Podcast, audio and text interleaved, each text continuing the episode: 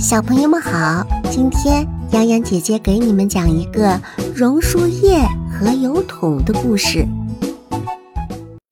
山坡上生长着一棵大大的榕树，大大的榕树下伫立着一只绿色的油桶。一天，油桶正享受着阳光的沐浴，突然听到了阵阵叹息。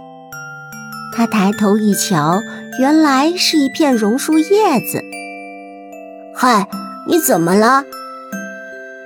油桶问。我太想念我的朋友小麻雀了。唉，说着，榕树叶重重地叹了一口气。每次他都会想起，当一只虫子。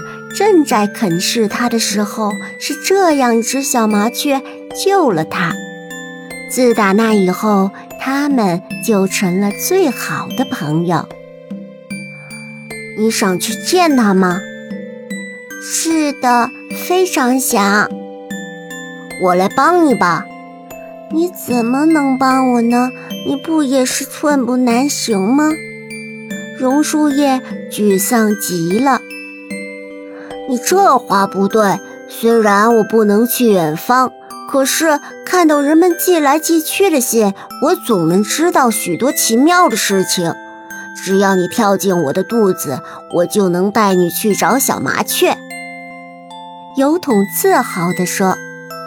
榕树叶听了这话，高兴极了。它跳下了榕树，飘啊飘，飘进了油桶里。